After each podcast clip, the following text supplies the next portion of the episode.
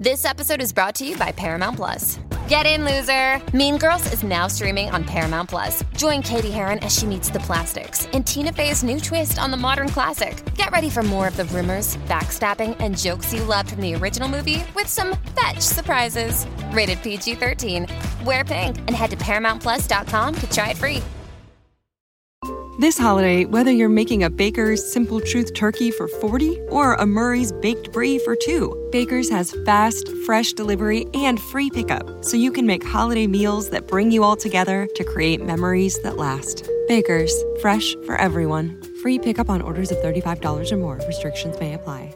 Choose from a great selection of digital coupons and use them up to five times in one transaction. Check our app for details. Bakers, fresh for everyone. Fuera de Series presenta el nuevo podcast Universo Star Trek con un servidor, CJ Navas, y con Dani Simón. En este podcast iremos comentando cada uno de los episodios de la serie de Star Trek que esté en ese momento de emisión. Ahora mismo podéis escucharnos en los after shows de análisis de Star Trek Picard. Universo Star Trek es un podcast tanto para los más fervientes Trekkies como también para los nuevos adeptos que no quieran que se les escape ninguna de las referencias que iremos desgranando cada semana entre Dani Simón y un servidor. Suscríbete ya buscando Universo Star Trek en Spotify, Apple Podcasts, Evox o YouTube o tu reproductor de podcast favoritos. Larga y próspera vida.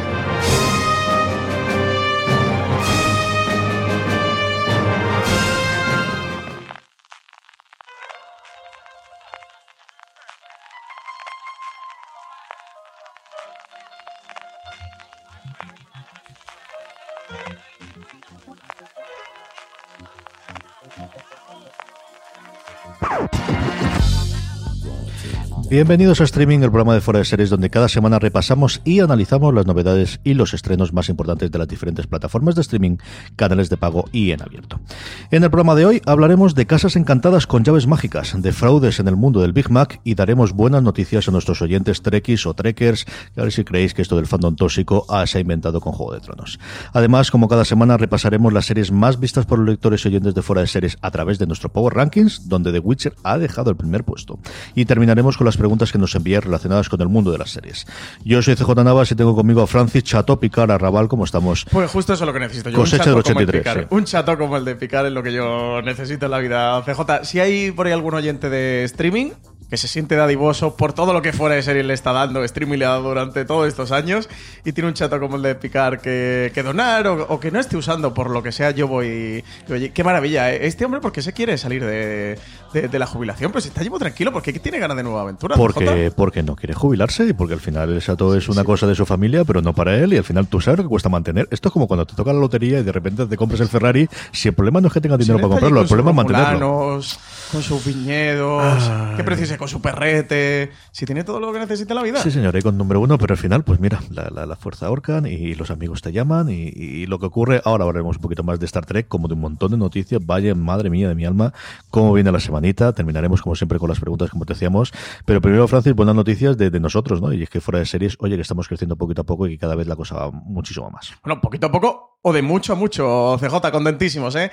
Y queríamos compartir toda esta buena noticia con todos los seguidores de Fuera de Series aquí en streaming. Y es que en, en la web, este primer mes de 2020, enero de 2020, hemos llegado a las. Bueno, hemos superado los 5 millones de páginas vistas. 5 millones, ¿eh? 5 millones. Que una a una te pones a contarla y no te Son las acabas, cuantas, ¿eh? sí, son unas 5 cuantas. millones de páginas vistas este mes en fueradeseries.com, un millón y medio de usuarios únicos, 250.000 oyentes mensuales en los podcasts, así que estamos contentísimos, CJ, y sí que queremos compartir esta noticia con todos y sobre todo darle las gracias, porque entendemos que muchos de los que nos están aquí escuchando también son culpables, tanto esos de ser esos 250.000 oyentes de, podcast, parte de esos 250.000 oyentes de podcast, como de los 5 millones de páginas vistas o un millón y medio de usuarios únicos. Y hablando de podcast, seguimos ampliando la familia de fuera de series. Sabéis que teníamos muchos programas en su momento que hacíamos de, de análisis. Hemos tenido ya la primera eh, programa más allá del canal de fuera de series con Vikingos, el podcast oficial, y hemos decidido hacer lo mismo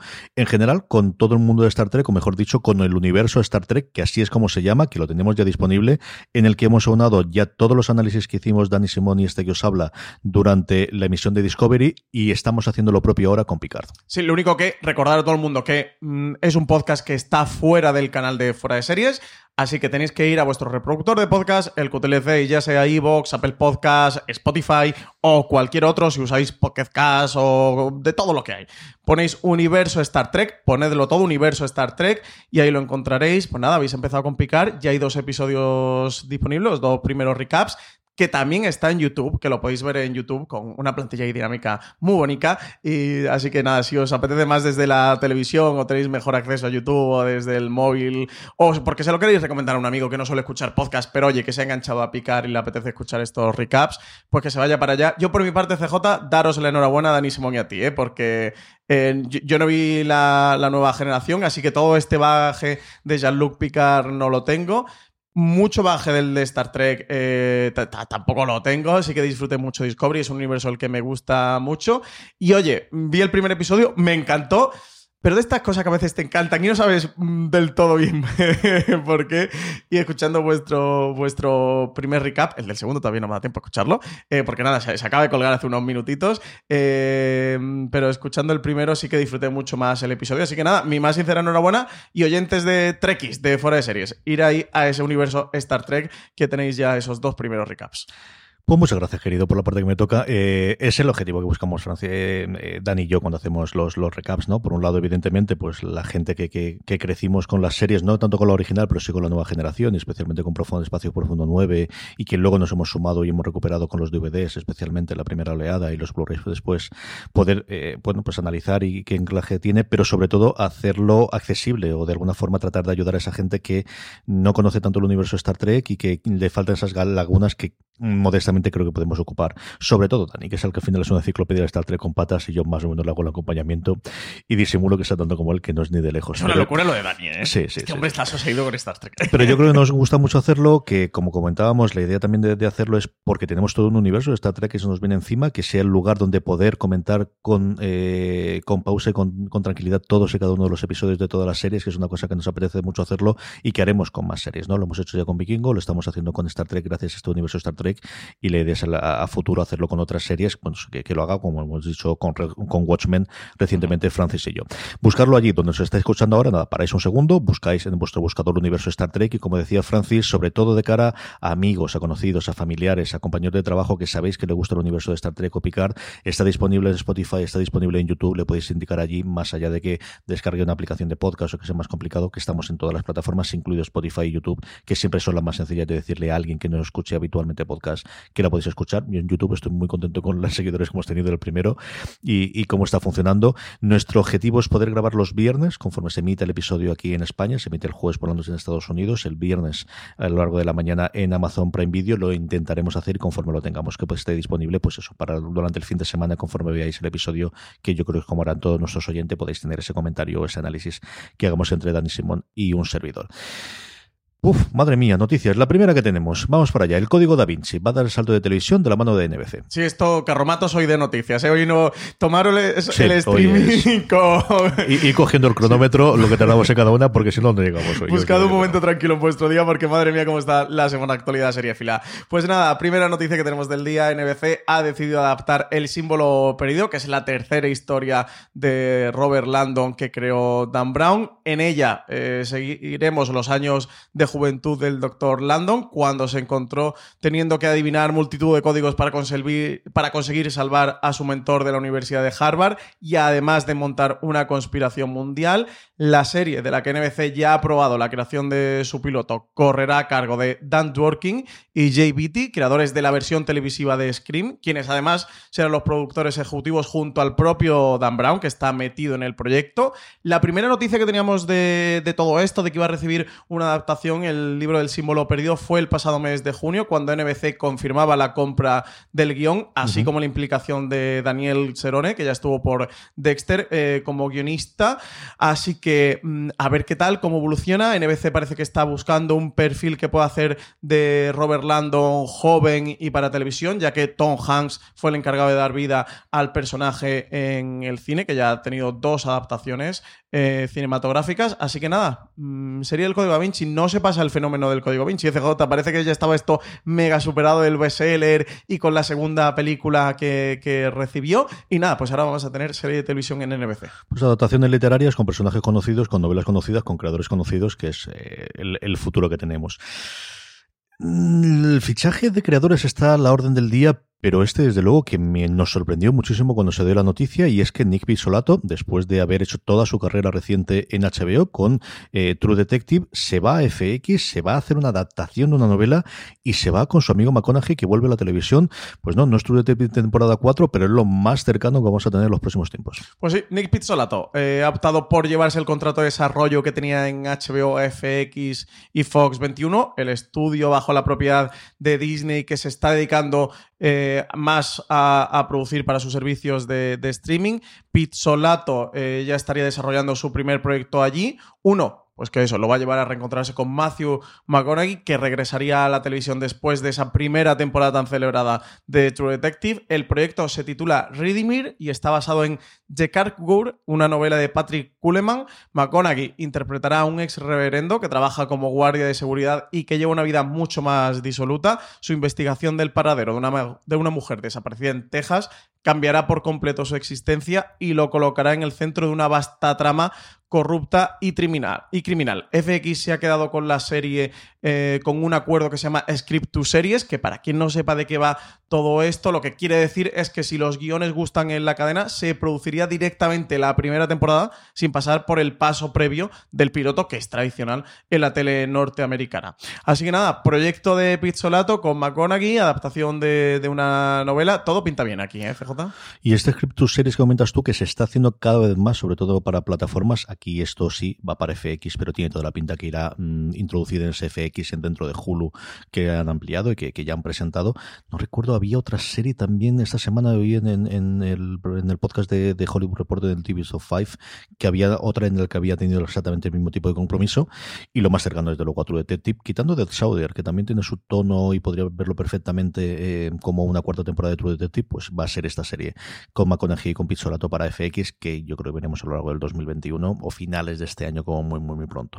Por último de noticias, antes de que vayamos ya a las plataformas y canales, es La novia gitana, una serie de mano de Viacom y Diagonal Televisión. Cuarto proyecto ya de Viacom International Studios, de los últimos que ha llegado a la producción, pero que está corriendo a la hora de dar luz verde a proyectos. Este último va a ser con Diagonal TV. Han anunciado eso, que llegan a un acuerdo para desarrollar conjuntamente la serie La novia gitana, un proyecto que adapta la exitosa novela de Carmen Mola, con más de 100.000 ejemplares vendidos desde 2018, un fenómeno literario que está firmado por un seudónimo, tras el cual se esconde una escritora de la que se desconoce su verdadera identidad. Esto no es ficción, esto es la historia real de lo que hay detrás de esta novela.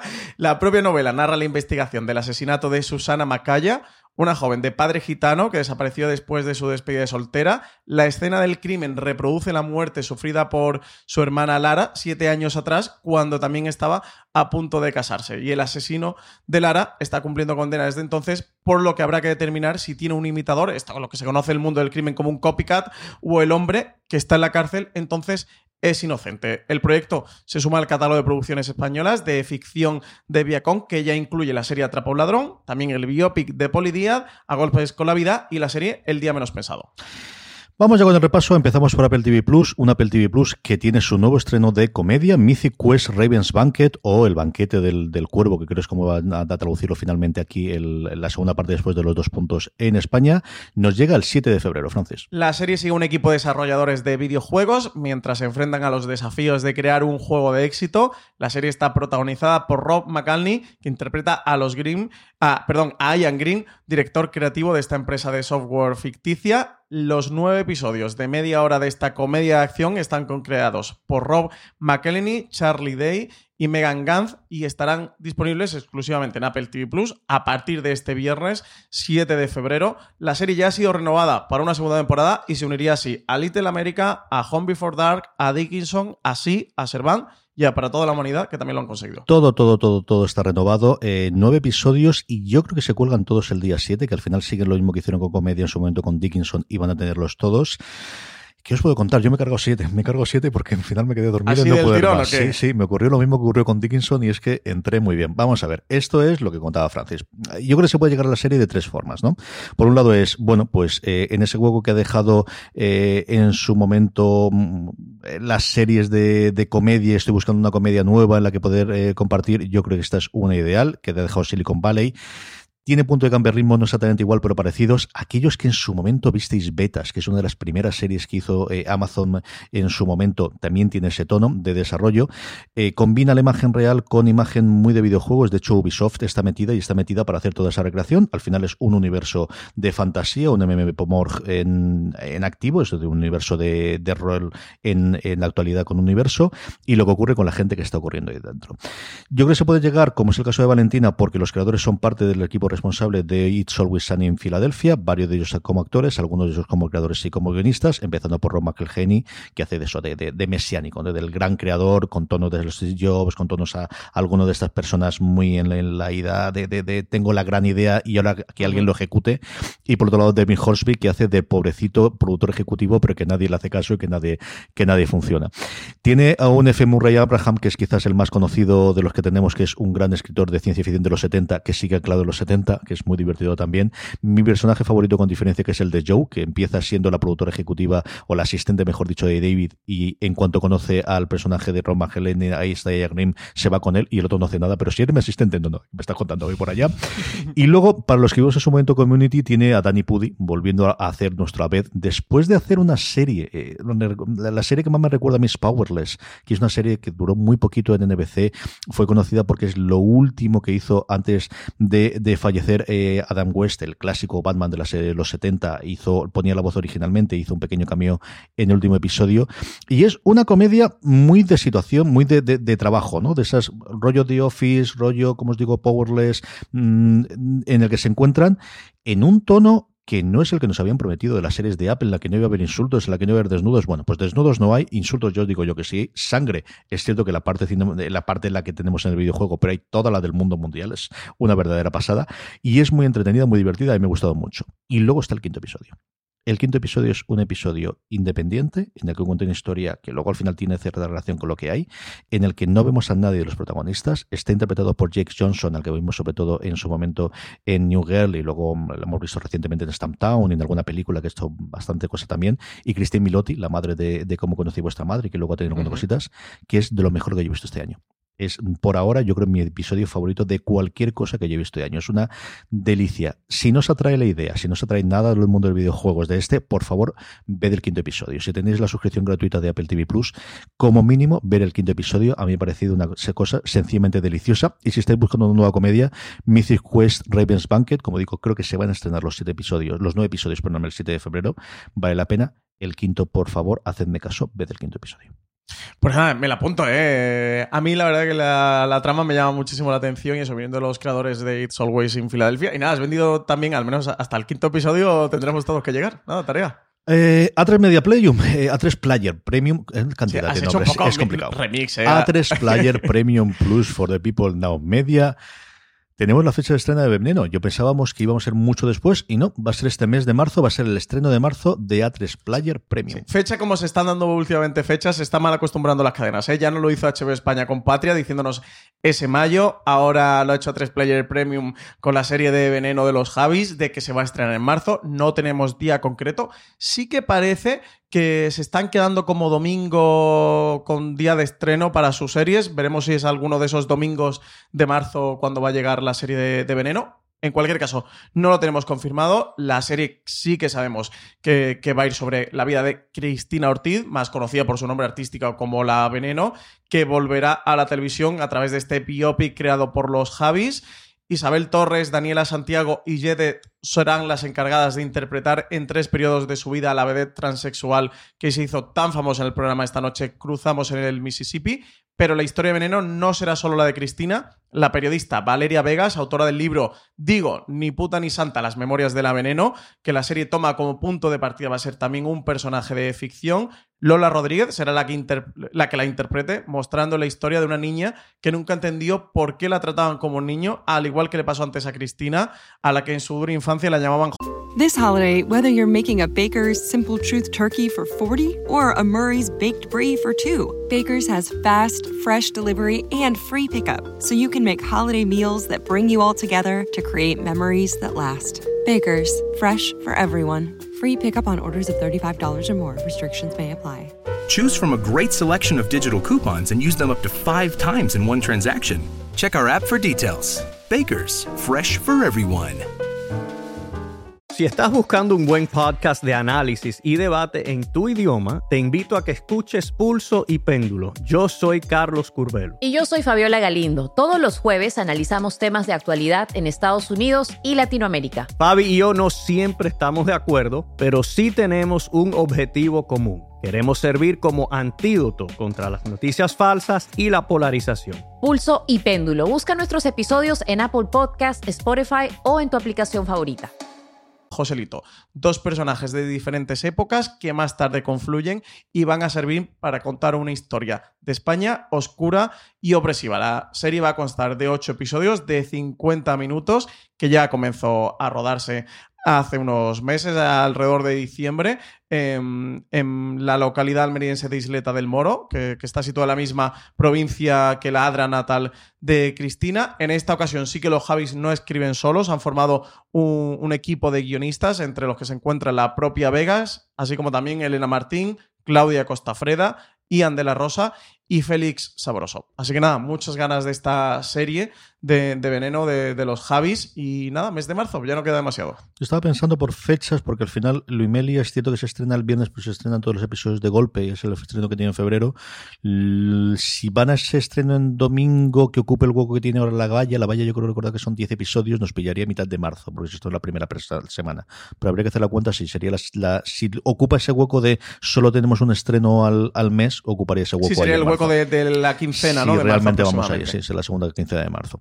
Filming Francis eh, estrenó, bueno, de una de las cosas que mejor le funciona a ellos, un fenómeno en, el Reino Unido y que sobre todo tiene mucho fenómeno fan aquí en España, Inside Number 9, su quinta temporada se estrena este 4 de febrero. Ahora sí que sí, ya quinta temporada de esta comedia negra tan irreverente británica, llega la nueva temporada de la serie de culto de Steve Pemberton y Rhys Shearsmith a España y lo va a hacer en paralelo a su emisión en Reino Unido. Estrenarán un nuevo episodio cada semana desde este 4 de febrero. Así que nada, tendremos emisión de Insert Number 9 en simultáneo con, con, el Reino Unido. De verdad, de nuevo, recomendarla a todo el mundo. Siempre que hemos hablado de Inside Number 9 en streaming le hemos recomendado. Así que hoy lo vamos a volver a hacer. Una comedia divertidísima. Si os gusta el humor británico, un auténtico imprescindible. HBO España, una HBO España que tiene dos estrenos esta semana. El primero de ellos, hoy mismo, ya nos está llegando ya, Macmillions estrena el 4 de febrero.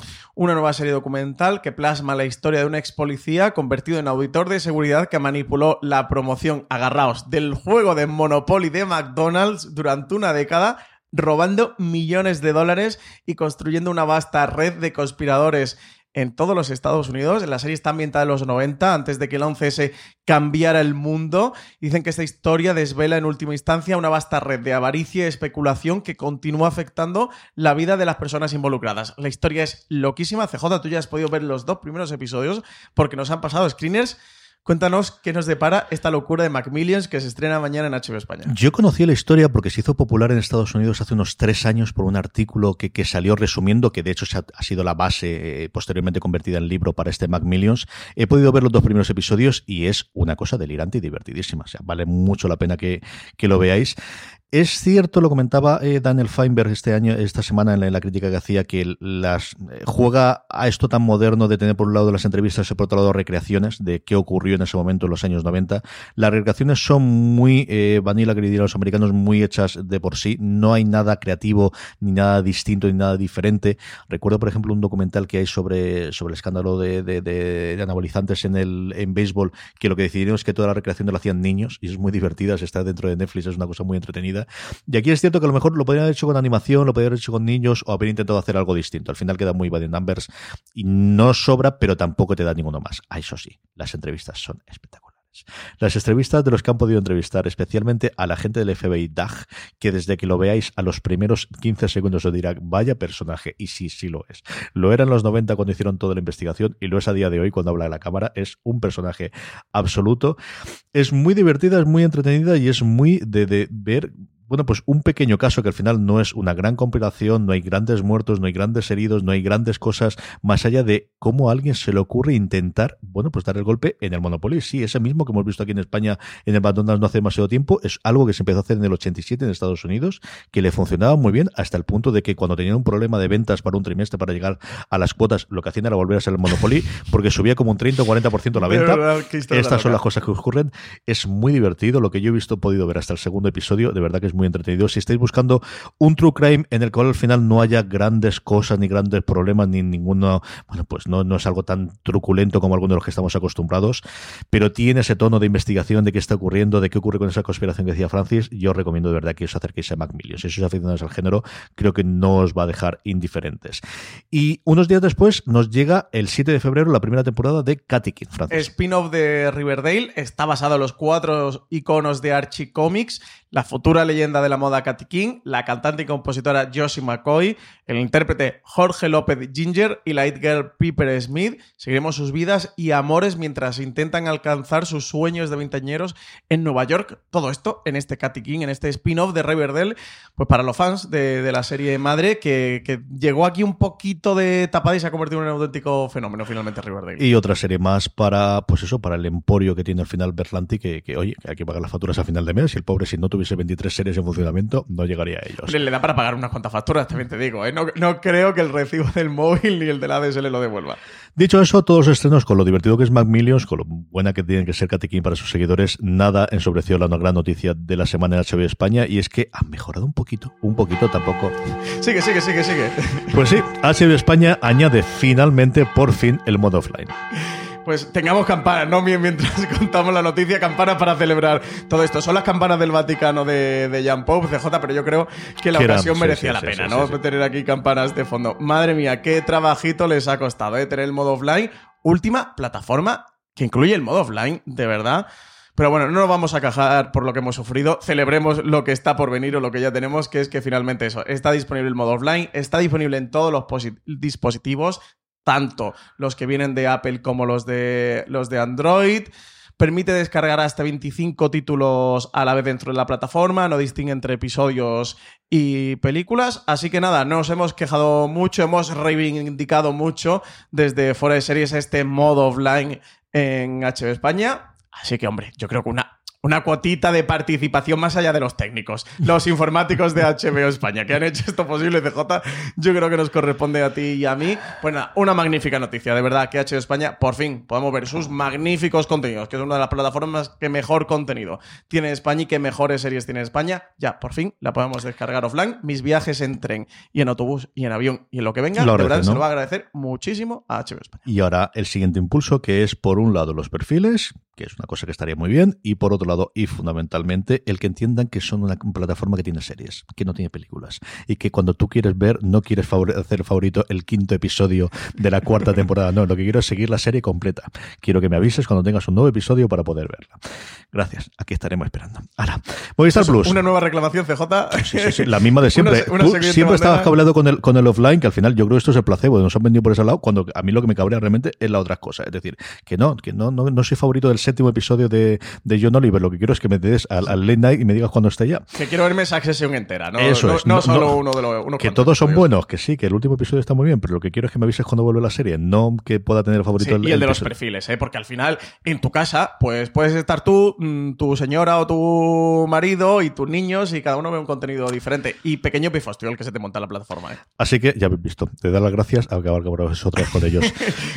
Movistar Plus, Francis, el 6 de febrero estrenan una serie que tengo muchísimas ganas de ver. Ha hablado precisamente de estos documentales en tono True Crime, El Palmar de Troya. Pues si venimos de historias demenciales, pero que han ocurrido en la vida real de Macmillions, pasamos este El Palmar de Troya, una serie que se ambienta en marzo del 68 donde cuatro niñas eh, afirmaron que se les había aparecido la Virgen María en la finca de la Alcaparrosa, un kilómetro de la aldea del Palmar de Troya, en la provincia de Sevilla. Semanas después, varios vecinos afirmaron que habían tenido otras apariciones y en ese mismo eh, verano se construyó un altar de la que sería la primera piedra de la iglesia cristiana palmariana. Aquellas primeras apariciones dieron lugar a un auténtico imperio religioso que se expandió por el mundo, rompió con el Vaticano y nombró a sus propios papas. En junio de 2018, Ginés, ex papa del Palmar de Troya, y su mujer asaltaban con reyerta incluida las instalaciones de la congregación.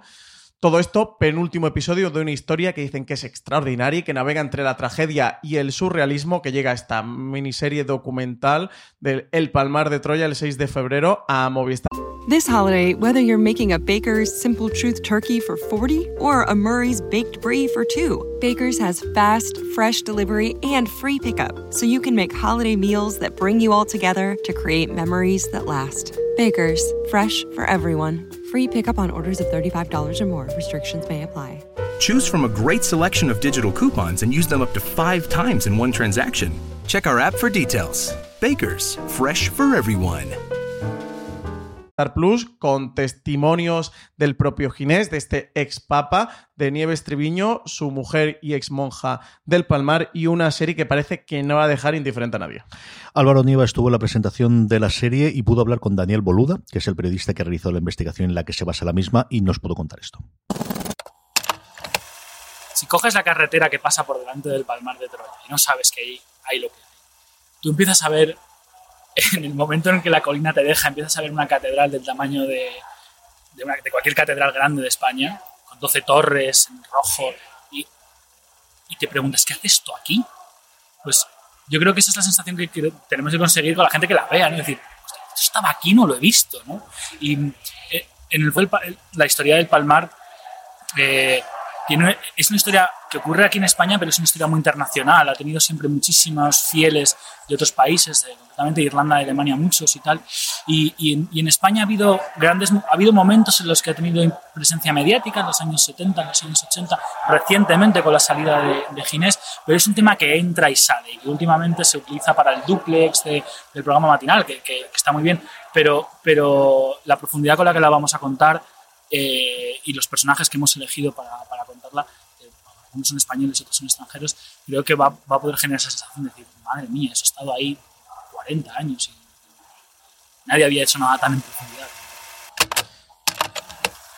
Eso que decía Daniel me pasó a mí en el 95, en el 96, lo recordaré toda la vida porque fue un viaje en autobús que hacíamos desde Alicante hasta Sevilla, de típicos del instituto, creo recordar que eran pues en, cuarto de la ESO, en segundo de, de, de, de BUP, y, y eso, es que es eso lo que me pasó, de repente estar allí con el autobús y decir, pero señor, ¿qué es eso de ahí? Verlo de Palmar Troya.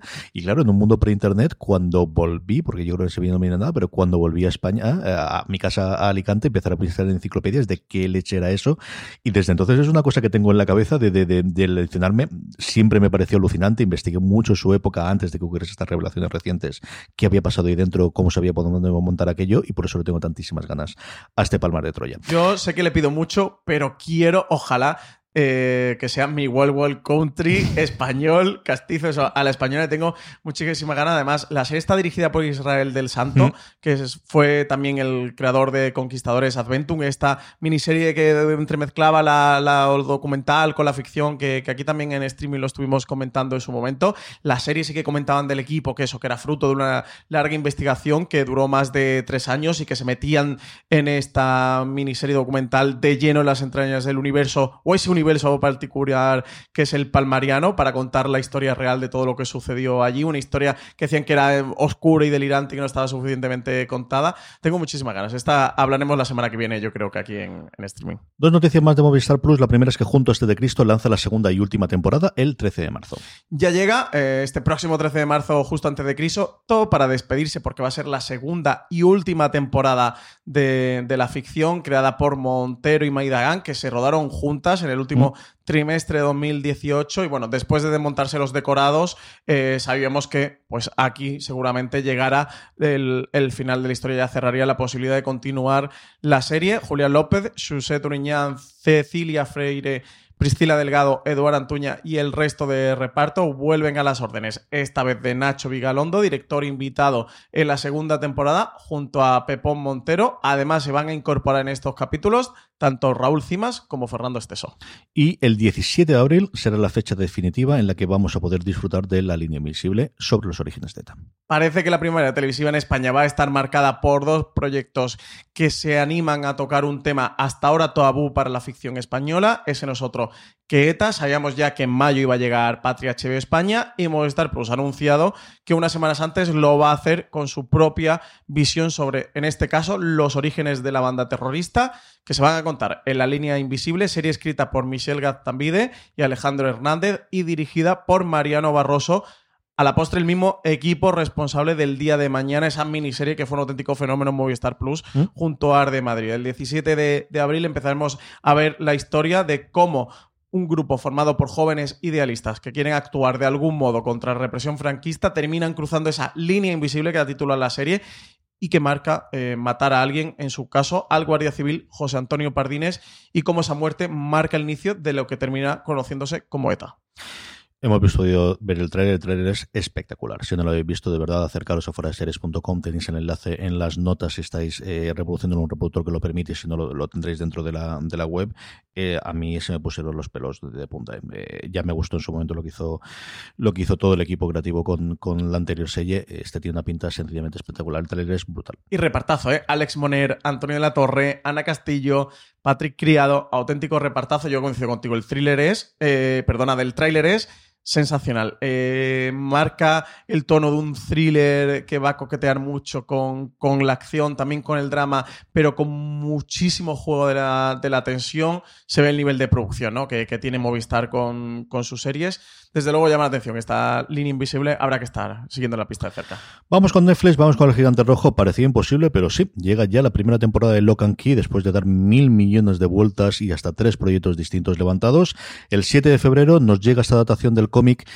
Francis, tú has podido ver tres episodios igual que yo. ¿Qué te ha parecido? Pues estoy un poco frío tibio con, con, la serie. Sí que es una serie que le tenía muchas ganas eh, de ver. Bueno, esperadísima adaptación de, las exitosas novelas gráficas escritas por Joe Hill e ilustradas por Gabriel Rodríguez. Estoy ahí pendiente de meterme eh, con el cómic, que, que, con motivo del estreno de la serie me lo mandó Parini. De aquí a eh, darle el agradecimiento. le he echado un ojeo muy breve al cómic. Tú sí que, tú sí que leíste algo de él y a eso, a la serie le tenía muchísimas ganas. Un proyecto que está creado por Carlton Cuse. Es un proyecto que dio muchos tumbos, bueno, por Hulu, por Fox, etcétera, etcétera. Y los tres primeros me ha gustado, pero no termino de meterme en el universo que me está planteando la serie. No sé si tú que has leído algo del cómic tienes otra visión diferente a la mía. Desde luego eh, voy a seguir con la serie, le voy a seguir dando una oportunidad a ver qué tal. Eso, por ahora con los tres primeros me quedo un poco tibio con mi reacción. En el cómic también ocurre eso. ¿eh? En el cómic yo creo que no empiezas Tienes arcos documentales muy, muy independientes. La primera temporada es sobre todo una muestra de llaves, que es algo que ocurre también en los primeros episodios, sí, de los que sí. vas viendo prácticamente cada episodio una llave nueva en el que te abren nuevas posibilidades con los personajes. Tiene la ventaja o el handicap, eh, según lo veas y según el tipo de series que te gusten, de que los protagonistas son tres jóvenes y son tres chavales jóvenes que yo creo que lo hacen bastante bien. Tanto Body, que es el personaje más pequeñajo, como las dos adolescentes, que quizás son los grandes personajes. Eh, yo lo comentaba en su momento que siempre he tenido la visión muy clara del mayor como mucho más grandote en su momento, uh -huh. un Tim Riggins, ¿no? que es la imagen que yo tenía cuando estaba leyendo el cómic que se estaba emitiendo en su momento eh, Friday Night Lights. Pero yo creo que conforme pasan los episodios he ido viendo, he entrado bastante más en el universo. Creo que la, eh, la serie, igual que en el, en el cómic, no sé cómo han tomado, porque no acabo de verla, cuánto van a incorporar. Se incorpora mucho más en esta temporada que lo que ocurre en el cómic, la historia previa del padre y la historia tradicional o la historia que le ocurrió a él con los, con los compañeros, que eso es algo que en el cómic solamente empiezas a ver a partir del tercer alcohol documental fundamentalmente. A ver cómo evoluciona. A mí me ha gustado bastante, bastante tirando mucho y creo que puede ser una de las series de la que se hable a partir de este 7 de febrero. A ver qué le ocurre a nuestra audiencia y diciéndolo, a ver qué os ha parecido y también veremos el efecto que tienen los Power Rankings. Sí que tiene pinta de ser el gran estreno, desde luego, de Netflix para este primero de febrero. Ese es el estreno, porque lo que tenemos es una verdadera barbaridad de noticias y novedades. La primera de ellas, mm, hablando de, adaptaciones, es que va a haber una serie de acción real de One Piece, uno de los, pues eso, manga barra anime más conocidos de los últimos tiempos. Sí, desde luego, uno de los más seguidos a nivel internacional, un, auténtico eh, fenómeno. El siguiente paso en la estela de One Piece va a ser convertirse en una producción con actores reales de la mano de Netflix el éxito, la medida del éxito eh, de One Piece para los que se, para que se hagan una idea los que más desconozcan el tema es que más durante más de una década se convirtió en el manga más vendido de Japón. Durante más de una década ¿eh? de esta una historia de piratas que está protagonizada por Monkey de Luffy capitán de los piratas de sombrero de paja. Eso pues que ahora van a traspasar los entintados del manga para convertirse en una serie que ha recibido un encargo inicial de 10 episodios de los que no se conocen demasiados detalles una serie que ya llegaron las primeras noticias de la adaptación alrededor de... This holiday, whether you're making a Baker's Simple Truth turkey for 40 or a Murray's Baked Brie for 2, Baker's has fast, fresh delivery and free pickup, so you can make holiday meals that bring you all together to create memories that last. Baker's, fresh for everyone. Free pickup on orders of $35 or more. Restrictions may apply. Choose from a great selection of digital coupons and use them up to five times in one transaction. Check our app for details. Bakers, fresh for everyone. Si estás buscando un buen podcast de análisis y debate en tu idioma, te invito a que escuches Pulso y Péndulo. Yo soy Carlos Curbelo. Y yo soy Fabiola Galindo. Todos los jueves analizamos temas de actualidad en Estados Unidos y Latinoamérica. Fabi y yo no siempre estamos de acuerdo, pero sí tenemos un objetivo común Queremos servir como antídoto contra las noticias falsas y la polarización. Pulso y péndulo. Busca nuestros episodios en Apple Podcast, Spotify o en tu aplicación favorita. 2017 y que hasta hace unos días no habíamos tenido la confirmación oficial de, la que, de que la producción seguía adelante. La podremos ver en Netflix. Así que buenas noticias o no, porque está por ahí un tanto el fandom dividido, ¿eh? Para los seguidores de One Piece y los lectores de One Piece, que va a tener una adaptación en forma de serie de acción real en Netflix. Exclusiva de fuera de series, y es que Élite, una de las grandes series, desde luego, de producción original en España de, Netflix y una de sus grandes series internacionales, va a cambiar su elenco en la temporada 4. Pues parece CJ que al Instituto de las Encinas le queda cuerda para rato, aunque a los protagonistas de Élite no tanto, y es que la exitosa serie española de Netflix, una de las 10, recordemos, más vistas a nivel global según la plataforma, tiene su continuidad asegurada, pero va a afrontar un cambio radical y es que la tercera temporada será la última en la que veamos al elenco principal que conocemos hasta ahora, tal y como podemos saber, en exclusiva en Fuera de Series, exclusiva de, Álvaro Nieva, así que en Élite eh, cerrarían toda la trama que se ha ido desarrollando durante las dos primeras temporadas en esta tercera tanda de, de episodios. Lo que también parece haber es un, acuerdo firmado de producción para temporada 4 y 5 que se grabarían juntas. Esto lo adelantaba Blooper y eso para esta cuarta y quinta temporada de Elite pues tendremos un nuevo reparto. También sorpresa en The Crown, la, bueno, pues para mí mejor serie de Netflix con permiso de Boya Horseman y es que va a terminar en su quinta temporada. Sabíamos que iba a haber el cambio de la reina, dábamos por sentado que habría otras dos temporadas y no, se va a quedar en cinco. Sí, el propio Peter Morgan eh, comentaba que al principio se había imaginado que The Crown duraría seis temporadas, pero que ahora, que cuando habían comenzado a, trabajar en las tramas de la quinta, eh, les había quedado claro que, que, era el momento y el lugar perfecto para terminar. Así que The Crown, eso, que tenía un plan inicial de seis temporadas, finalmente se va a quedar en cinco. Para la quinta temporada de nuevo va a cambiar a la actriz que interpreta el papel protagonista, el papel de la reina Isabel II. Olivia Colman será sustituida por la veterana actriz Imelda eh, Staunton, que muchos seguro que, recuerdan porque es Dolores Umbridge ¿Mm? en las películas de Harry Potter. Sí que han confirmado que Staunton va a llevar a The Crown hasta el siglo XXI, pero sí que parece que la historia no va a llegar hasta nuestros días, sino que se quedaría unos años antes. El pasado día 30 Netflix hacía una presentación en Madrid, entre ellas lo que nos comentó es que hay una serie de Daniel Sánchez Arábalo junto con otros proyectos y una cosita de la Casa de Papel que también comentaremos. Pues madre mía todo lo que presentó Netflix, ¿eh? De nuevo, tanda de proyectos de Netflix. Buenas noticias para la producción original española. Tendremos una ficción televisiva del director Daniel Sánchez Arevalo, que ya dirigió para la plataforma la película 17. el año pasado. Eso, anunciaron tanda de proyectos tanto para 2020 como para 2021. Eh, dicen que va a ser una historia de amistad y superación entre cinco chicas una temática eh, que, que, se va a alejar de la otra novedad anunciada para 2021, que va a ser Jaguar, una nueva colaboración entre Bambú Producciones y Netflix, que llevan una historia ya larga de producción entre ambas. Empezaron con las chicas del cable y han continuado con Altamar. En esta serie, como también es ya casi marca de la casa de Bambú, tendremos a Blanca Suárez como protagonista. Se va a ambientar en la España de los años 60, donde Isabel Garrido superviviente del campo de exterminio de Mauthausen, se unirá a un grupo de élite que se dedica a atrapar a los nazis que viven escondidos en nuestro país. Una serie muy diferente para lo que estamos acostumbrados desde, desde Bambú y que nos recuerda a Hunters, a esta que tiene por aquí Amazon Prime Video. Que se estrena ya mismo, Con Al Pacino. Sí, sí, sí. Para estos dos títulos que acabamos de comentar habrá que esperar para hasta 2021, pero los estrenos que sí que están confirmados, que llegarán los próximos meses, alguno de ellos serán El desorden que dejas, adaptación de Carlos Montero de su propia novela, que va a estar protagonizada por Inma Cuesta y por Bárbara Leni, repartazo. Los otros dos estrenos de los que enseñaron unas primeras imágenes y parece que van a llegar este otoño al catálogo de Netflix serán Alguien tiene que morir. Recordemos esta miniserie de Manolo Caro, creador de La Casa de las Flores, que ya comentamos en streaming cuando se conoció el proyecto, y El Inocente, dirigida por Oriol Paulo y en la que José Coronado, Alexandra Jiménez y Mario Casa van a interpretar a los personajes de la novela homónima de Harlan Cohen.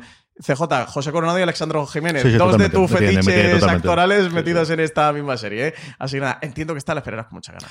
Total y absolutamente, como yo creo que todos los aficionados a la Casa de Papel tendrán eh, el interés de ver este documental sobre el fenómeno que también nos va a traer Netflix. Pues sí, eh, convertido en un éxito mundial, esto ya no es noticia para nadie, todo esto ya eh, lo sabemos. Ahora, la noticia es que va a haber una película documental que va a ir más allá de la historia de la Casa de Papel para introducirse y analizar ese fenómeno mundial que ha despertado eh, la serie. Si bien a lo largo de 2017-2018 recibía múltiples triunfos, era en los pasados premios Iris donde La Casa de Papel se colocaba como la gran galardonada, ostentando el premio a mejor ficción y mejor actor, mejor actriz, mejor producción y mejor dirección. Una serie que ya está absolutamente mm, refrendada, eso tanto a nivel global por la audiencia como por la crítica, como por los premios. Y que eso, con esta nueva temporada, pues va a llegar una, una película documental que, que nos va a contar ese fenómeno que supone a nivel internacional la serie.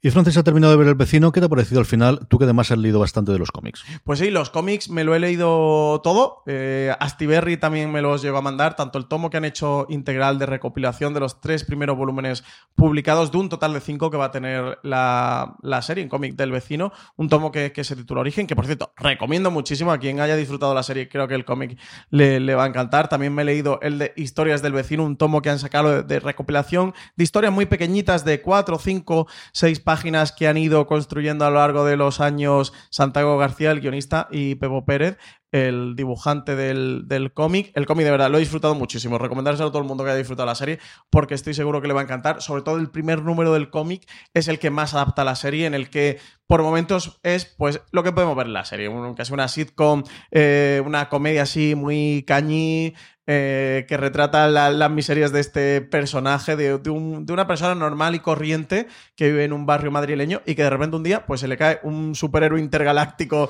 del espacio y le traspasa todos sus poderes y aunque adquiera estos superpoderes pues no deja de ser un tipo un poco miserable como era en su vida real y este de superhéroe no le, no le cambia nada. Un punto, una premisa... Em, novedosa, ¿no? Que se desmarca de lo que estamos acostumbrados a ver en cómic, donde los superhéroes son esos cánones ideales e impolutos, eh, que estamos también acostumbrados a ver en, los universos cinematográficos o seriefilos en, en la pantalla. Yo la serie, sin parecerme gran cosa, porque no creo que sea un, una gran serie. Eh, sí que creo que es muy divertida. Para mí ha ocupado un poquito este lugar de Comfort TV o de Happy Place de la hora de, la comer, de, comer o la hora de, cenar o no saber un poco qué serie ponerme. De hecho, he tardado mucho en verla porque me he ido dosificando, me, he ido poniendo un episodio eh, poquito a poco porque lo he disfrutado mucho de esta manera. Yo recomendársela a la gente que busque una comedia así, eso, un poco muy eh, a la española, con este punto de tener un cómic. Quizás la parte que más le echen falta es que creo que a veces es un poco redundante o su crítica social que tiene mucho por la, mm, la nueva oleada, ¿no? O, de, de, casa de juego, creo que son muy machacantes con lo mismo y que no son demasiado finos, creo que son un poco brutos eh, tirándotelo a la pantalla o tirándole el tema al, al espectador. Y que en el cómic, si lees el cómic, creo que sí que tienen ideas muy brillantes que en la serie no han, no han rescatado, al menos para esta primera temporada, y se la han guardado por si la serie tiene, tiene otras Em, temporadas y alguna del cómic que sí que han introducido en la serie les ha faltado un poquito de desarrollo. Creo que, era una muy buena oportunidad para la serie del vecino de coger todo ese material que hay en, el cómic o ese fantástico material que hay en el cómic o esos debates o esos discursos y poder desarrollarlos en formato televisivo y que la serie eh, o no ha sabido hacerlo o, renuncia a hacerlo. Y ese quizás es el puntito, pero más como lector de, cómic que se me ha quedado atrás. Eh, como tal, pues creo que una serie divertida que tenéis en Netflix. Yo sin duda la recomendaría a todo el mundo, ¿eh? al menos que se acerque, que vea los dos primeros episodios y, si le gusta que se, quede, que se quede con ella. Creo que King Gutiérrez está sensacional. Es que es ese Javier del, cómic total. Y, y Joserra, eh, que para mí es un personaje, habiéndolo leído del cómic al que le tengo muchísimo cariño, creo que la serie también está, está muy, muy, muy bien. Orange, sí, sí, Orange, ya sé, ya a mí también me ha sorprendido. Orange, que quiero que diga, Orange nos trae definitivamente la que se ha quedado con Costa, así se va a llamar The Paradise, la serie finlandesa protagonizada por Fran que sí, que se va a ver en Orange. Pues sí, pues sí. Eh, nos llega esta, esta serie al final a, Orange, una coproducción entre The Media Pro Studio y la cadena finlandesa ILE, que transcurre solamente en Fuengirola, en Málaga que tiene como protagonista a Frank Perea, que interpreta a un policía en una complicada situación personal. La serie se va a estrenar en el país nórdico el 9 de febrero y en España podremos verla a través de Orange, aunque de momento no tenemos fecha estimada. Sigue cambio de título, el título internacional es de Paradise. Aquí en España han decidido titularla Costa, con K, quizás por distinguirse o separarse un poquito de esa serie que está preparando Movistar Plus, que, que se titula Paraíso. Así que nada, un Orange que poquito a poco va incorporando CJ series tiene ya algún proyectito, tiene este de mm, Caminantes, ahora tiene esta producción de, Costa que han comprado de Media Pro, así que nada, más series para Orange. A ver ¿qué, ocurre si esto no es una arrancada de como hicieron hace tres o cuatro años y, vuelven a parar, pero bueno, eh, todo el mundo se suma desde luego a la producción y se suma al contenido exclusivo, como también lo hace Playz, la plataforma digital de televisión española que este 4 de febrero vuelve a estrenar otra de sus series, en este caso estamos hablando de Drama y su primera temporada. Drama cuenta la historia de África, una veinteañera que vive en un piso con partido que se cae a pedazos, tiene un trabajo precario y ve cómo su vida cambia radicalmente cuando descubre que se ha quedado embarazada y no sabe de quién. A través de un humor, dicen que entre irreverente y canalla, durante los seis episodios que tiene la serie descubriremos qué le sucedió realmente a África cuando se quedó embarazada y cómo en el presente intenta solucionar ese drama que tiene encima. Y CJ, tenemos a nada más y nada menos que al propio creador de la serie, a Dani Amor, para contarnos de qué va esta serie. ¿Qué pasa, Dani? ¿Qué tal? ¿Cómo estáis? Muy bien, con mucha ganas de hablar contigo, Dani, de, de, drama y de tu relación con Playz y de cómo ha entrado la producción allí. Cuéntanos un poquito cómo se te ocurre la idea de llevar a cabo eh, eh, esta serie, pues fundamentalmente femenina y de una historia de, de mujeres y en este caso de chicas de hoy en día. Pues mira, esto fue, la verdad, yo creo que un poco por, por necesidad, por ganas de trabajar, ganas de, de, poder, de poder hacer una serie que daba tiempo detrás, sobre todo con, con Nelly Elizabeth Casanovas, que es la protagonista, conocíamos hace tiempo y ella siempre me insistía de, venga, va, escríbeme algo, escríbeme algo. Y una de estas conversaciones eh, nos salió el tema de, del aborto, que es eh, alrededor del que gira un poco la, trama de la primera temporada. Y, en función de, hablando con, con, ella del tema y hablando con otras amigas, me di cuenta que era un poco un tema tabú, tanto para hombres como para mujeres también. Y entonces me apetecía arriesgarme un poco y tocar un poco ese tema que parecía que es un tabú dentro de la sociedad, pero desde un punto de eso, un poco de, de humor, así como habéis dicho, irreverente y canalla. Pues eh, yo no quiero engañar a la audiencia de Fuera de Series. Y Dani, voy a contar que eres mi primo. Venga, vamos a Antes de seguir con esta farsa. pues sí, somos primos maternos, por eso él es Dani Amor, yo soy Francis Arrabal, pero compartimos el Martínez. Así que nada, eh, más allá de que estoy muy orgulloso como primo, que estés estrenando una serie en, en Place. Eso, cuéntanos esto de, de que va más allá de, este punto de, la protagonista de, que interpreta Elizabeth Casanova eso, este personaje de África que se queda embarazada y que intenta solucionar todo este dramón que, tiene encima. ¿Qué temas tratáis en la serie? Sí, a ver, al final es una serie de, amigos, como tantas veces hemos visto, ¿no? De, unos compañeros de piso que tienen sus idas y venidas también con, con romances y con la, y con la propia amistad de los protagonistas, pero, pero bajo el paraguas este de una chica que, que es una, una millennial o una, una Z en, ese, en esa franja, que, tiene, que ve que no tiene futuro, que, que ha decidido no decidir, dejarse llevar y vivir la vida poco a poco, hasta que de repente, que eso, con, a través del embarazo que tiene y, y, de no saber quién, quién es el padre, quién es la, la, el chico que la ha dejado embarazada, empieza a tomar decisiones, empieza ella a decidir que, bueno, que ella no sabe quién, quién es el que la ha dejado embarazada, pero potencialmente todos pueden haber sido, así que decide ir uno por uno a decirles que, que son el padre y a través de, de, de, de, esa, primera proacción que ella toma en su vida, empieza a, eso, a madurar y a, a tomar decisiones que afectan a ella y a, y a todos alrededor. Primo, menudo padre has buscado África, ¿eh? nada más y nada menos que Ignatius Farray, pobrecita. sí, sí. No, en un mundo, en un mundo extraño esto se me ocurrió porque hice un, una, una cosa con para Place también, una, una cosa el año pasado que se llamaba Goyas Golfos, para en el marco de los Goya, y trabajé con Ignatius, lo conocí allí y la verdad es que en un mundo extraño me parecían eso, me parecían padre padre hijo por por energía, por tal, de verdad que tienen algo que son muy parecidos y yo recomiendo a la gente que, que lo vea porque tiene una química entre ellos alucinante, sobre todo, sobre todo hacia el final de la serie, veréis que, que es muy muy guay lo que han hecho. Muy es que Ignatius es un padrazo, todos lo sabemos los que seguimos, Francis mucho más que yo, su trayectoria y su, su recorrido, sobre todo en, en el stand-up y en, y en uh -huh. radio, es un verdadero padrazo. Dani, yo sí quería preguntarte por esa relación con Playz, ¿no? Comentabas que ya habías trabajado con ellos, yo creo que Playz es una de esas uh -huh. grandes desconocidas, pues sea por difusión, sea porque no han tenido claro si el contenido iba a estar solamente en su plataforma, luego lo colgan en YouTube. Uh -huh. Yo soy un gran defensor de las cosas que tienen, especialmente en thriller y en terror eh. tienen cosas muy, muy chulas. Uh -huh. ¿Cómo es trabajar con la gente de televisión española y en concreto con la gente de Playz? Pues yo, la verdad es que mi experiencia ha sido muy positiva. De hecho, eso, como a través de. Esto fue a través de que presentamos el. Yo os conocí a través de, de drama, a través de que presentamos este proyecto. Pero, pero ah, pues allí pues empezó una buena relación. Yo creo que son gente eh, que dentro de ese organismo tan grande que es Televisión Española y con las a veces limitaciones que tiene, ¿no? De, sobre todo a nivel burocrático y de comités y demás, yo creo que ellos están metiendo ahí un poco el pie en, en, algo hacer un poco más irreverente, más desenfadado, más joven y con un lenguaje un poco diferente. Y como decís vosotros, yo creo que en el catálogo tienen cosas que mucha gente no conoce, pero que son eh, auténticas maravillas. Yo, yo ahora, ahora, no recuerdo el nombre, pero sé que Jorge Ponce hizo hace un par, un par de años, un año y pico, unas piezas que estaban muy bien, eran muy divertidas. Y, y, mucha gente se lo ha perdido, se lo ha perdido porque porque no, no se entera, ¿no? Y, y a les está costando competir con los gigantes de otras plataformas como Netflix, Amazon o HBO, los que todos conocemos. Pero la verdad es que, que con un presupuesto, evidentemente, más reducido que las otras plataformas, que hoy consiguen hacer algunas cosas interesantes.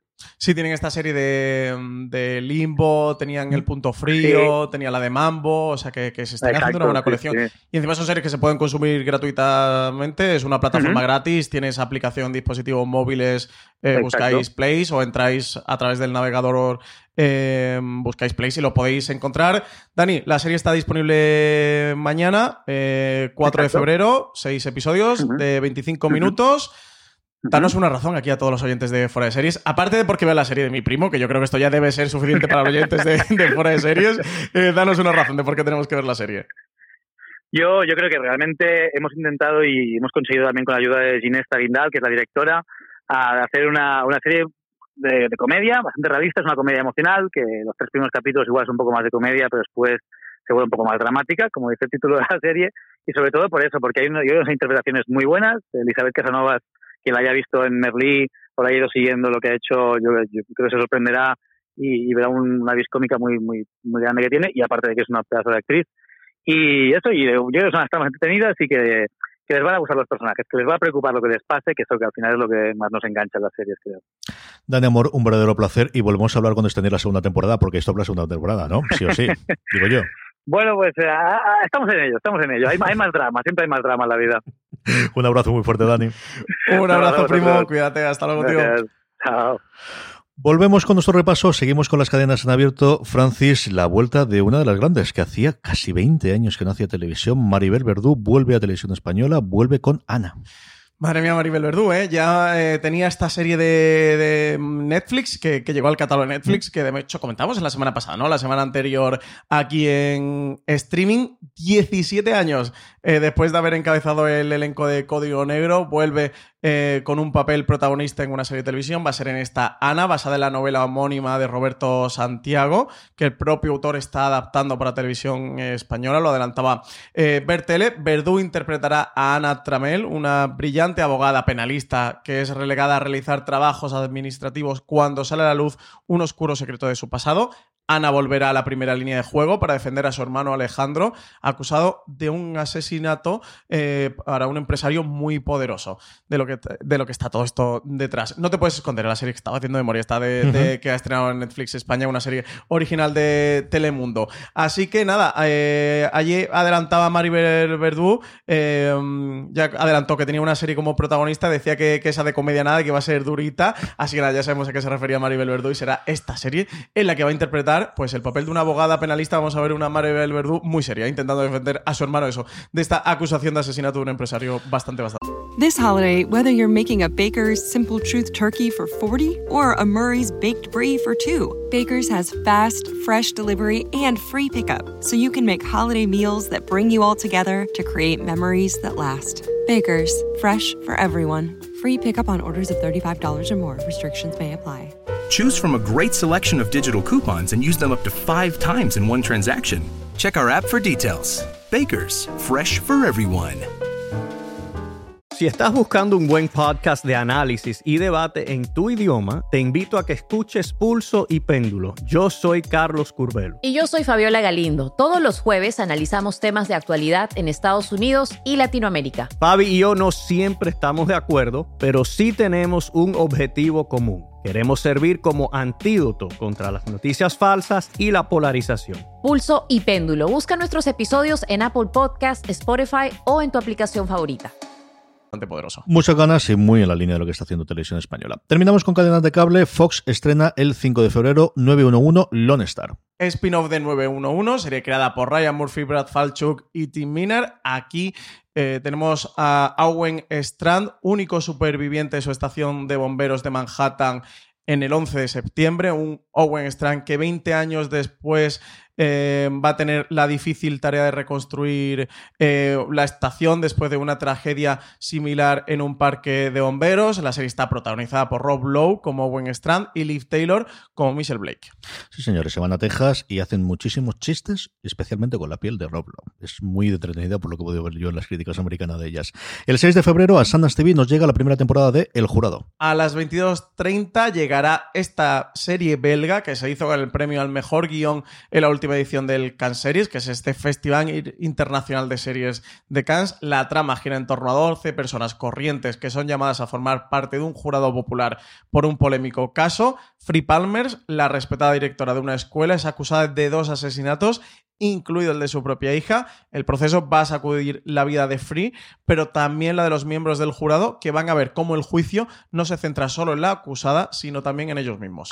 Falta poco para disfrutar de Vis a Vis el Oasis y sabemos que una gran incorporación que es el personaje de Alba Flores. Pues sí, eh, se une a Najwan Inri y Maggie Cibantos, que ya sabíamos que iban a ser las grandes protagonistas de Vis a Vis el Oasis, pero parece que uno de los personajes clásicos de la serie, como era Sarai, también va a tener su participación en esta nueva tanda de capítulos, aunque se desconoce de momento cómo, eh, cómo se va a concretar dicha participación, porque sí que, sí que se ha hecho hincapié desde Fox que las dos grandes protagonistas iban a ser tanto Najwa Henry como Maddie Cibantos, pero que van a compartir trama pues, Mm, de nuevo el personaje Sarai, pues con su inseparable Zulema, y dicen que no va a dejar indiferente a la legión de fans de la ya famosa Marea Amarilla. 29 de marzo es definitivamente la fecha escogida por TNT para estrenar Vamos Juan. Qué ganas de esto, ¿no, CJ? Por fin tenemos, por fin tenemos fecha de... Volvemos aquí a la carrera política de Juan Carrasco en TNT, que es imparable. ¿eh? Va, va, parece que ahora, después de dos años que se ha tomado sabáticos, en los que ha vuelto a dar clase en el instituto, decide volver a Madrid para fundar un nuevo partido. Así que nada, CJ, mm, ¿qué, ¿Qué podría salir mal con Juan Carrasco al frente de un partido político eh, fundado por él mismo? Tendremos de nuevo a Javier Cámara junto a María Pujalte, Esti Quesada o Adán Jesierski, que recordemos que eran ese gabinete de Juan Carrasco y que va a volver a sus órdenes. También eh, tendremos como nuevas apariciones en la serie Ana Castillo o Jesús Vidal, entre otros. Diego San José repite como showrunner de la serie Borja Cobeaga se une como director, al que también se une el propio Javier Cámara, que va a dirigir uno de los capítulos, lo cual ha supuesto el debut tras las cámaras del propio actor. Y por último, Francis Arrabal ha visto el cuarto episodio de Evil y tenía que hablar de ello.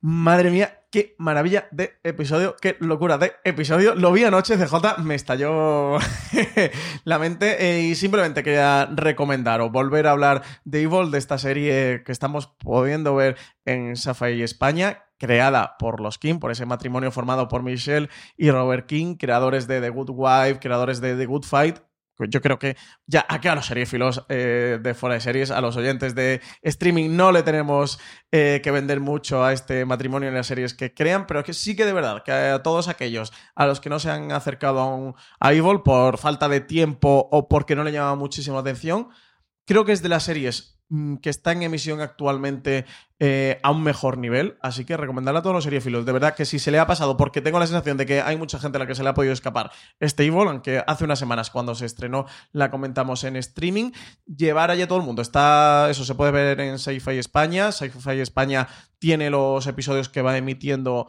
disponibles en todos los servicios bajo demanda de los diferentes operadores. Así que nada, de verdad, oyentes de Fuera Series, tenéis que ir a Evil, al menos darle un par de episodios a ver si esta serie es vuestra, que sí que puede tener una temática que desconcierte, viendo los King que venían de un procedimental de abogados aquí con una serie donde entremezcla lo sobrenatural con, con la ciencia.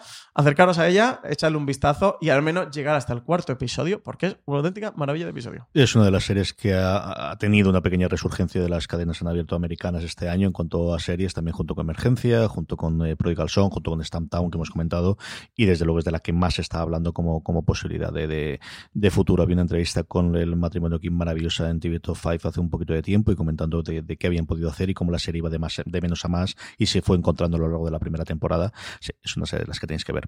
De todo lo anterior, Francis, ¿qué recomendamos esta semana? Pues hombre, yo creo que está feo CJ, que no recomendar sí, si la, la familia Yo creo que estaría feo, así que yo voy a recomendar drama.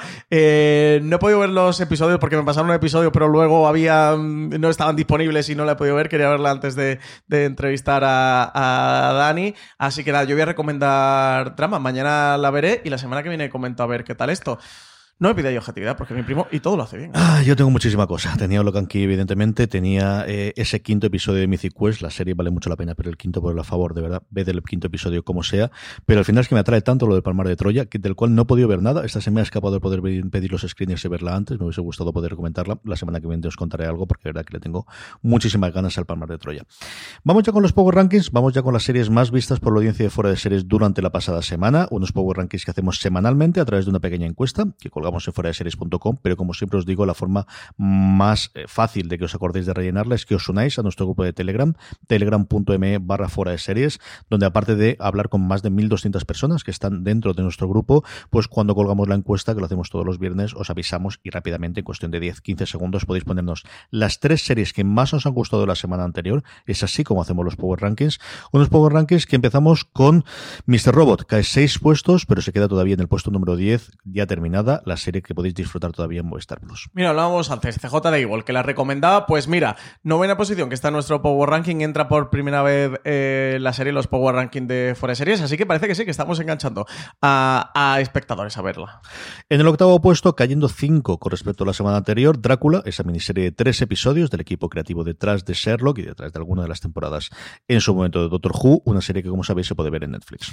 Y Vikingos, séptima posición, que entra de nuevo en nuestro Power Ranking con su sexta y última temporada, así que ahora se está emitiendo eh, la primera parte, ya esta semana se emite el noveno episodio. Yo quiero aprovechar para recomendarla porque, de verdad, está siendo una magnífica temporada la de, la de Vikingos. Estamos haciendo el podcast de recap de Fuera Series junto a TNT, que es quien la emite en España todos los martes, ahora a las 22.50 eh, horas. Podéis escuchar ese podcast, buscáis en cualquier reproductor que tengáis. También está disponible en YouTube Vikingos, el podcast oficial, y ahí tenéis el análisis junto a Richie Fentano y, y María Santonja, que hacemos cada semana. De verdad, recomendar a Vikingos. Toda aquella gente que se desenganchó, eh, que se cayó o que sí que, que vio la quinta temporada completa pero no se ha puesto con la sexta, de verdad, acercaros porque está siendo una serie fantástica. Los tres últimos episodios han sido una locura. Pues si de Vikingos hacemos el podcast oficial, también hacemos los análisis eh, semanales, como os hemos comentado antes, Star Trek Picard, la serie que en España podemos ver a través de Amazon y que ocupa el puesto número 6 del Power Rankings. Y quinta posición para Servant, esta serie de Apple TV Plus que sube dos posiciones con respecto a la semana pasada. Para la alegría de Francis, aunque se queda un poquito fuera de podium, justo por un puesto, de New Pope, la serie de HB España.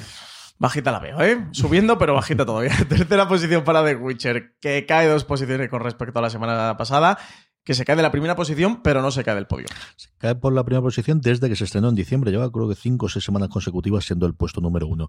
Sube seis puestos, pues uno de los grandes fenómenos de Netflix, lo fue con su primera temporada, lo está siendo también con esta segunda. Sex Education se queda a borde, al borde, a borde de ocupar el puesto de privilegio, se queda en el puesto número dos de nuestros Power Rankings. Y primera posición para una serie de HBO España, adaptación de una novela de Stephen King, que yo no sé a ti, CJ, pero me ha sorprendido que haya llegado tan alto una serie que parece que se está viendo mucho. El visitante, desde luego, quien la está viendo no para de hablar bien. Está funcionando muy bien. Yo ya lo comenté en su momento que vi. Los, era una serie que me atraía un poquito, pero tampoco demasiado, más por los protagonistas, por Ben Mendelssohn sobre todo y por algunos de los que tenía de secundarios. Y me descubrí a mí mismo viendo los seis episodios que nos mandó HBO España para poder verlo. Yo creo que es una serie que funciona muy bien que funcionaría perfectamente como cuarta temporada de True Detective, quitando la parte de los, de los policías y de qué pareja podrías tenerla. Y yo tengo muchas ganas de que se estrene el séptimo para poder engancharme, porque llevo mm, parado sin ver absolutamente nada desde hace un mes y pico. En fin, te ansias, cosas... te ansias, luego pasa esta cosa. No, no, eso no, es que al final tengo que venir aquí a comentarlo para decirte que verla. Recordar que yo fui el primero que os dijo que de verdad que estaba muy bien, y que estaba muy entretenida. Yo la sigo teniendo pendiente, ¿eh? A ver si hago esta semana. Y está siendo un pequeño fenómeno. Aquí en Estados Unidos se está hablando mucho de ella, empieza a funcionar bastante, a ver qué tal concluye la temporada, que también es una serie que vivirá mucho morirá en función de cómo concluya. A ver qué ocurre con, este visitante.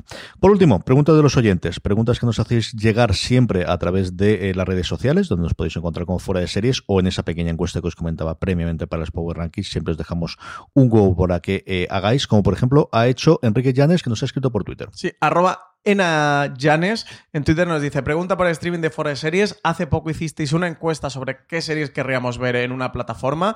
Mencionabais Fringe, entre otras. Dado que es de Fox, igual que Expediente X, ¿Creéis que podría llegar a Disney Plus? Es que yo no recuerdo si es de Fox Studios o se emitió en Fox en su momento. Una cosa, tener en cuenta que cuando, cuando hablamos de, de, quién es la serie, una cosa es la cadena que originalmente lo emitió en Estados Unidos en España, que en este caso fue Fox en Estados Unidos, y otra cosa es quién fue la productora. El funcionamiento hasta desde luego los últimos años en los que esto se ha cambiado y ahora mmm, prácticamente se intenta que todo esté dentro de la misma megacorporación para que nos entendamos es hay un estudio que es el que produce la serie y la vende normalmente por debajo del coste a la cadena que le emitía en lineal, que era la única forma de verlo. Luego había ventas en DVD y cosas similares. Entonces, lo tradicional es que las cadenas que lo emitían, en este caso Fox con Expediente X o con Fringe, la, la compraba por un 80 o 90% del precio de coste que había. ¿Por qué? Porque si la cosa se tenía en varias temporadas, la productora podía, por un lado, sacarle partido vendiéndola internacionalmente, vendiéndola a las cadenas de cable o a las emisoras locales eh, americanas en eso que se llama la sindicación, que es donde realmente había muchísimo dinero posteriormente, y luego, conforme los DVDs empezaron a funcionar, se podía vender por DVDs y posteriormente en streaming. Yo no recuerdo ahora de cabeza si estas dos eran de Sony, pero yo juraría que sí, ¿no, Francis? Eh, aquí Fringe eh, estaba producida por, entre otras, por Bad Robot, pero la principal era de Warner Bros. Así que esta podría tener los derechos HBO Max, que es Warner. Aquí, en cuanto a Expediente X, que lo mencionaba eh, Enrique, sí que eh, los derechos sí que son de 20th Century Fox. La productora fue 20th Century Fox eh, Television. Y a Fringe le pasa algo similar como lo de Perdidos. Lo de Perdidos que se emitió en su momento en ABC, sí que todo el mundo estaba esperando de, oye, a ver si ahora con Disney Plus, pero claro, es otra eh, producida por Bar Robot, que recordemos que tenían todo este acuerdo de producción con, con Warner Bros. Pero es que eh, Perdidos, que se emitió en ABC, es de CBS. Sí, sí, sí. Es de CBS Television Studios. Así que sí, esto todo entra en estos follones de productoras y tal, que al final el espectador lo que tiene es el sentido de dónde se, dónde se ha emitido, a través de qué canal lo ha visto, pero claro, luego realmente lo que tú contabas de las productoras es lo que va configurando dónde pueden estar, o al menos a quienes ellos venden los derechos, que sí que Disney Plus pues podría comprar los derechos a la productora para tenerlo en su catálogo. Más cositas, Francis. Pues tenemos por aquí a Charlie Poyelo que dice, hola gente guapa de Fora de Series. Nada más, solo eso, que CJ siempre dice que le gustan los mensajes que empiezan así. Me Oye, parece pues yo creo perfectísimamente. Intachable, intachable. El Absolutamente. Mejor, el mejor comentario de 2020 que nos ha llegado. Nada que discutir, nada más que discutir. El último comentario que vamos a leer hoy es Cristian Laviana que nos dice ¿Es Locan Key demasiado team para dar miedito? El cómic resulta tenebrosa y el tráiler parece Stranger Things. Uf, eh, pregunta compleja. Estoy de acuerdo en algunas cosas y otras no. Eh, creo que sí que puede ser por la dinámica, no sé, algún momento un poquito Stranger Things, pero no es ese tipo de serie. Yo entiendo a lo mejor quien haya visto Stranger Things pues le puede sacar un cierto paradiso, pero no es esa serie. Eh, yo miedo, miedo, pues hombre, es más fantasía, un poco de terror. Bueno, tiene ese componente, pero hombre, no creo que llegue a dar miedo, ¿no? Cuando tiene que ser sangrienta, sangrienta. O sea, cuando tiene que ser cafre, es cafre. En el cómic hay dos o tres escenas que ya se han planteado en los primeros tres episodios que quizás en el cómic atraen más o son más tenebrosas. Yo no sabría si es suavizado. Ahora, cuando hay que gastar sangre, se han gastado sangre. ¿eh? No tiene ningún Sí, tipo no, de no, problema y lo sacan sin más. Mm, a mí no me ha parecido tan, tan, tan, tan, tan teen. O sea, sí, son teen en el sentido de que los protagonistas fundamentales son Sí, dos son adolescentes y un crío. Pero ni la temática, ni los temas, ni los tonos, No. ni especialmente de verdad. No, no suavizó muy nada la sangre, ¿eh? no la suavizó para nada. Sí, tienes toda la parte del padre de ellos, que quien. Bueno, antes hemos contado de que iba la, la premisa, eh, tienes toda la parte de ellos, así que del padre y tal, sí. No sé, la serie sí que es una serie adulta, no es una serie para adolescentes. Concluimos con siempre, eh, Francis, repasando qué vamos a poder encontrar esta semana en Fuera de Series, en primer lugar en la cadena de podcast. Pues mañana tenemos Gran Angular, el último de esta tanda que hemos dedicado a las series españolas que vamos a poder, en de- poder ver en 2020. Mañana tendremos HBO España, Amazon Prime Video, Fox, TNT y Paramount. El miércoles, top de las mejores series de la historia de HBO. Y el jueves, review de una de estas obsesiones mm, seriéfilas para los fans del True Crime que ha llegado al catálogo de Netflix, que se llama A los gatos ni tocarlos. Madre mía de mi alma. Junto con eso, recordar que además del canal de Fuera de Series, tenemos dos podcasts en funcionamiento. Uno, el podcast oficial de Vikingos, Vikingos, el podcast oficial, con esos análisis de Francis Arrabal, María Santonja y Rishi Fintano, justo cuando se termine de emitir el episodio en España en TNT. Y por otro lado, este nuevo podcast, este universo Star Trek que hemos vuelto a recontrar, que tiene los, análisis clásicos que hicimos Dani y yo sobre Discovery, pero que vais a tener ahora también todos los viernes conforme se emita los nuevos episodios de Picard. Esos tenéis que buscarlos aparte. Buscáis Vikingos, el podcast oficial, y Universo Star Trek, que ahí estaremos para verlo. Sí, que muchos nos han dicho, oye, no lo encuentro en el feed de de Series, los podcasts estos de Star Trek de Picard. Tenéis que buscar el reproductor de podcast y os tenéis también que suscribir. Sí, pensar que al final eh, la política que hemos decidido mantener es que todo lo que sean análisis individuales, no los reviews, que lo seguimos manteniendo en el canal de Fuera de Series, pero estos análisis episodio a episodio, para aquellos que solamente quieran ver la serie, pues tienen el análisis y no tienen que estar suscritos en general a todo el, a todo el canal. Junto con esto, Francis, muchísimo contenido de la web, pero tres cosas que queremos destacar. Pues sí, muchísimo contenido destacable como cada semana. Hoy os recomiendo tres. Eh, uno de ellos ya hablamos unos meses anteriores de, de estos temas que estamos haciendo, pero lo quiero volver a repetir porque es un tema muy guay. Se titula Críticas del mes, las cinco mejores series de enero de 2020. Un tema de la redacción de fuera de series en el que aprovechamos para recopilar cinco críticas que hemos publicado durante el último mes de cinco series que recomendamos o de esas cinco series que creemos que son lo más destacado del mes. Este es de enero. Tenemos segunda temporada de Sex Education por Valentina Morillo, Evil por Marina Such, Drácula por Juan Alonce, Neboa por Álvaro Nieva y El Visitante también por Valentina Morillo. Así que nada, recomendaros estos temas, eh, que cada mes os paséis por foreseries.com, la buscáis y si necesitáis recomendaciones de series, pues aquí vais a tener cada mes esas cinco recomendaciones a cinco mejores series del mes.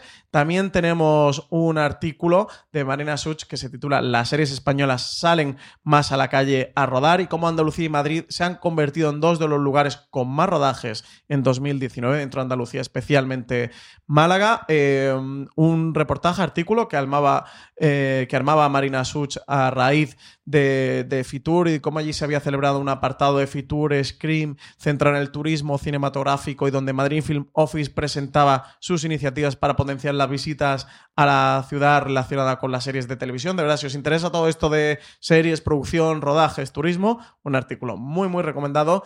Y CJ, que se han cumplido 10 años de Dollhouse. Esta serie Prevengadores de, de Josh Whedon ya se cumple una década del final de la ficción que se adelantó a títulos como Westworld o Alter Carbon y Marina Such no lo recuerda otra vez. Y una forma de verlo como pasa el tiempo es que ahora es la serie Prevengadores y no la serie post-Buffy, que es como se vendió en su momento cuando yo veía estas cosas. Madre mía. ¿Cuánto hemos cambiado? 10 años de Dollhouse ya. Pff, ¿Quién lo va a decir?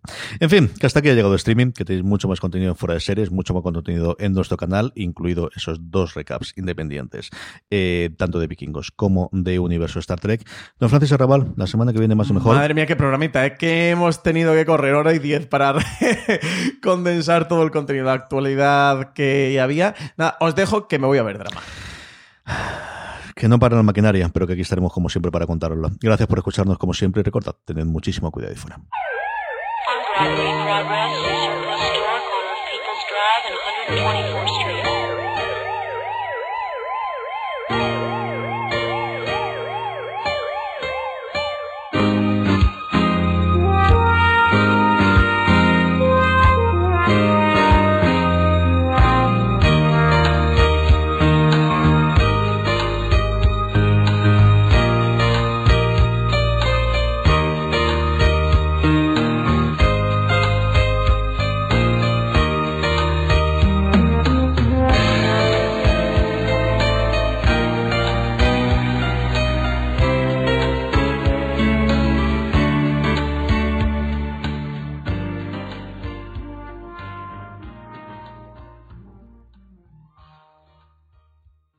This holiday, whether you're making a Baker's Simple Truth turkey for 40 or a Murray's Baked Brie for two, Baker's has fast, fresh delivery and free pickup, so you can make holiday meals that bring you all together to create memories that last. Baker's, fresh for everyone. Free pickup on orders of $35 or more. Restrictions may apply.